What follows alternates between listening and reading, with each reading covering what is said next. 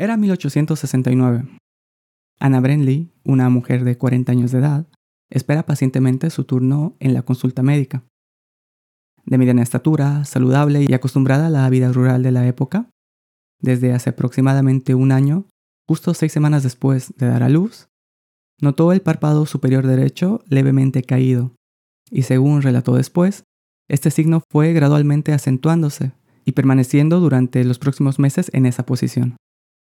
Al principio no le dio más importancia, pero luego de un año acude preocupada para ser atendida por un médico oftalmólogo de buena reputación. Espera encontrar por fin una solución a este problema.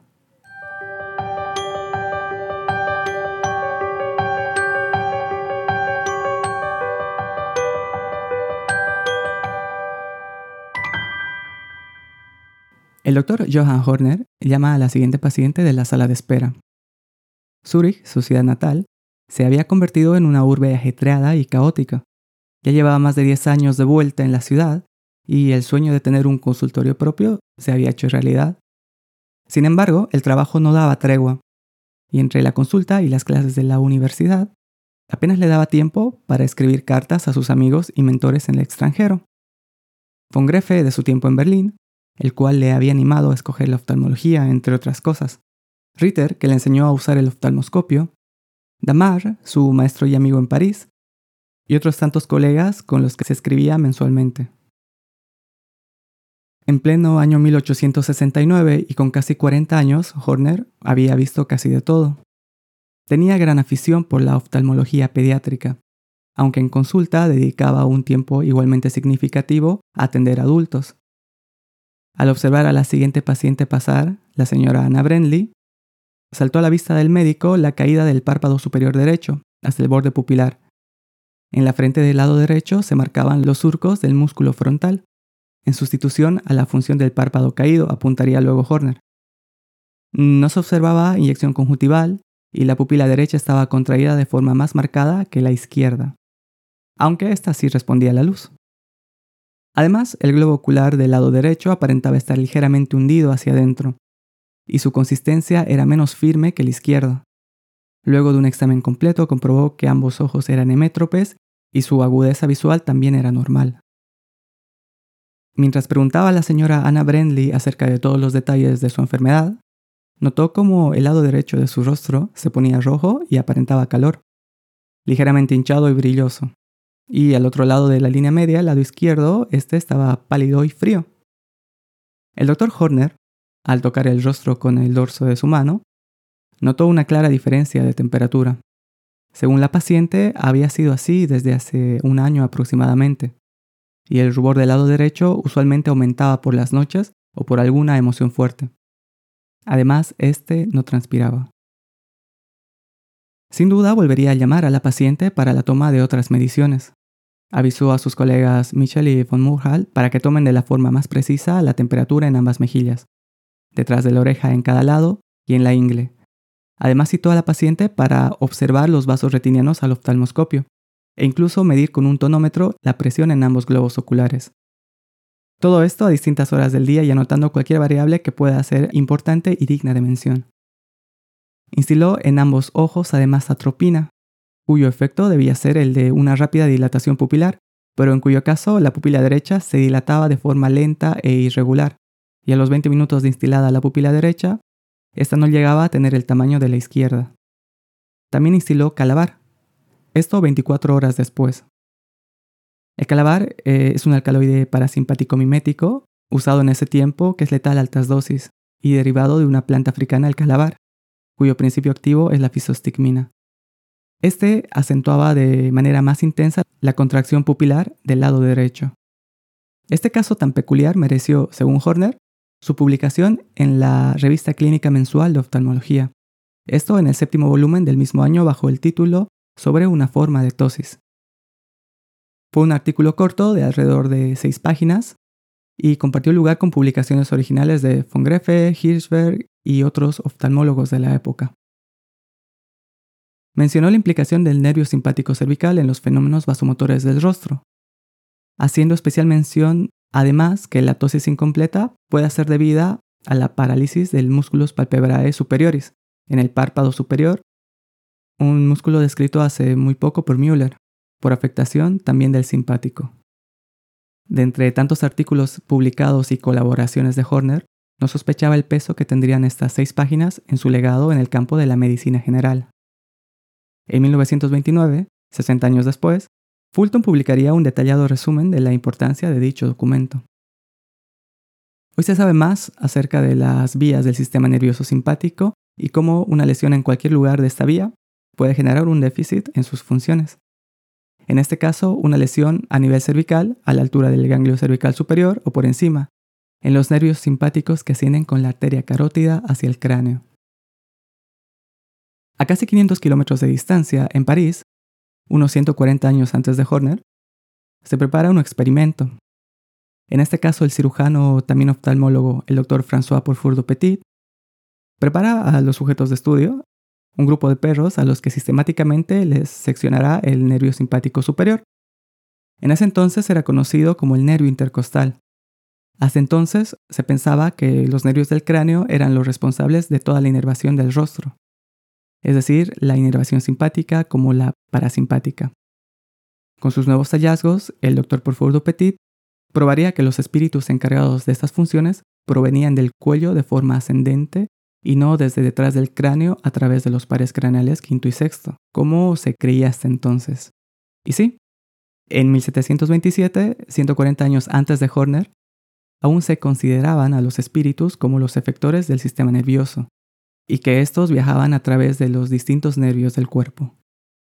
En sus experimentos, el doctor Porfour Petit diseccionaría por debajo del entonces llamado nervio intercostal, hoy conocido como ganglio cervical superior, un cúmulo de cuerpos celulares de neuronas posados sobre los cuerpos vertebrales cervicales, y del cual salen distintos nervios simpáticos.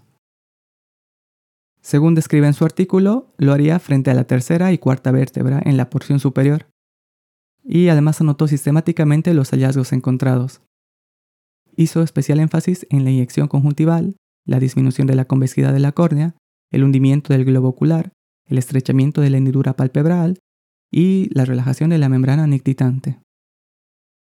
No mencionó las pupilas en este estudio, aunque era consciente del cambio del tamaño de las pupilas por descripciones en algunos de sus experimentos.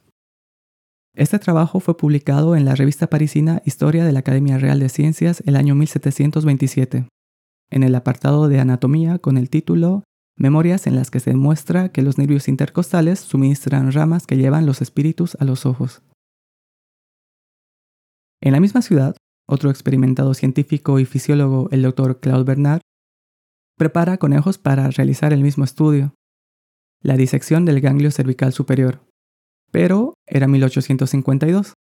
120 años habían pasado después de Petit y faltaban casi 20 para el artículo de Horner. Claude Bernard estaba al tanto del trabajo de Petit, ya que lo menciona en su artículo. También menciona a otros importantes nombres en el estudio del área, como por ejemplo Buche y Valer, que un año antes habían publicado un estudio similar, en el que por primera vez situaban el origen del sistema simpático en la médula espinal, y además habían notado la contracción pupilar resultante de tal lesión. Mencionó a Biffy que siete años antes, en 1845, galvanizaría el nervio simpático cervical seccionado, recobrando así su función. Muchos autores creen que Biffy es el responsable del epónimo síndrome de Porfour Petit. Esto porque lo menciona en su artículo, de hecho. También mencionó a Rouet, el cual propuso la división para la inervación del iris, inervación parasimpática por el tercer par, las fibras radiadas, y las fibras circulares del iris por el simpático cervical. Esto en 1847. Luego de este momento de descubrimientos relacionados con el simpático cervical, a Claude Bernard no le quedó ninguna duda sobre ahondar en el tema. Y en noviembre de 1852 publicaría en Actas de la Sociedad de Biología dos artículos, el primero llamado sobre los efectos de la sección de la porción cefálica del gran simpático, presentando la descripción más completa realizada hasta entonces de la lesión del simpático cervical superior. Citamos a continuación la descripción hecha por Claude Bernard Horner en dicho artículo.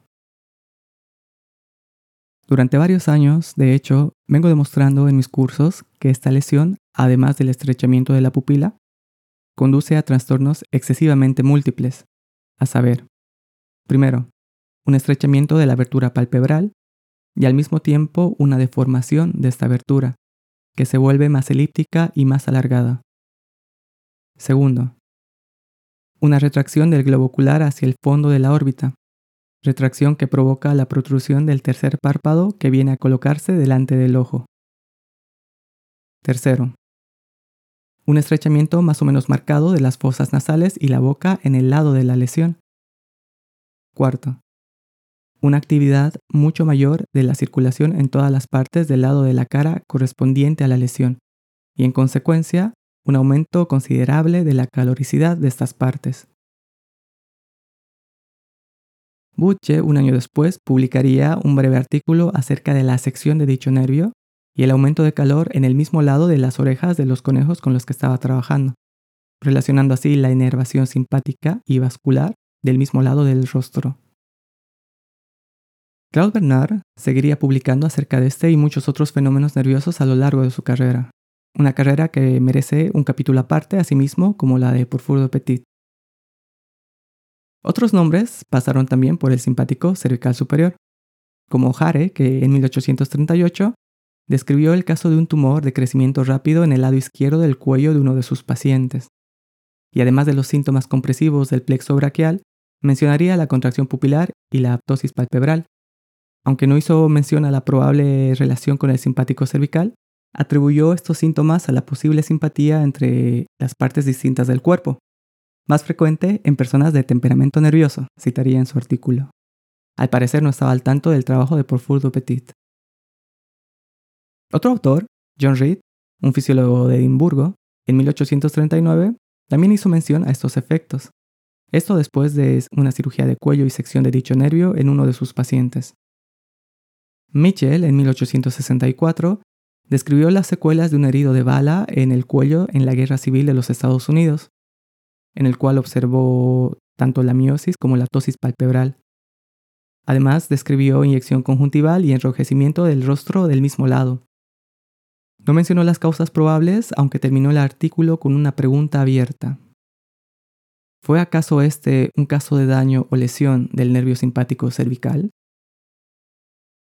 Poco después llegaría Horner y su publicación en 1869. Corta pero concisa, sin menciones a previos trabajos, pero relacionando claramente la lesión y los hallazgos con el nervio simpático cervical, siendo el primer caso publicado en humanos donde se describe dicha relación. No sería la primera ni la última publicación de Horner, siendo en total alrededor de unas 37 a lo largo de su carrera profesional, la mayoría en la misma revista. Además, colaboraría con capítulos en libros como el de Gerard y su Handbook de Oftalmología Pediátrica, y publicaría una biografía corta de su maestro y amigo von Greffe, justo después de su fallecimiento, que por cierto había sido pupilo de Claude Bernard.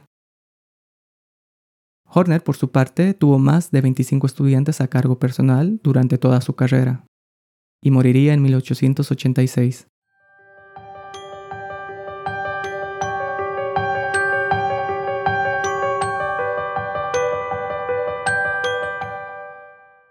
Mucho antes, la señora Anna Brendley volvía a casa desesperanzada.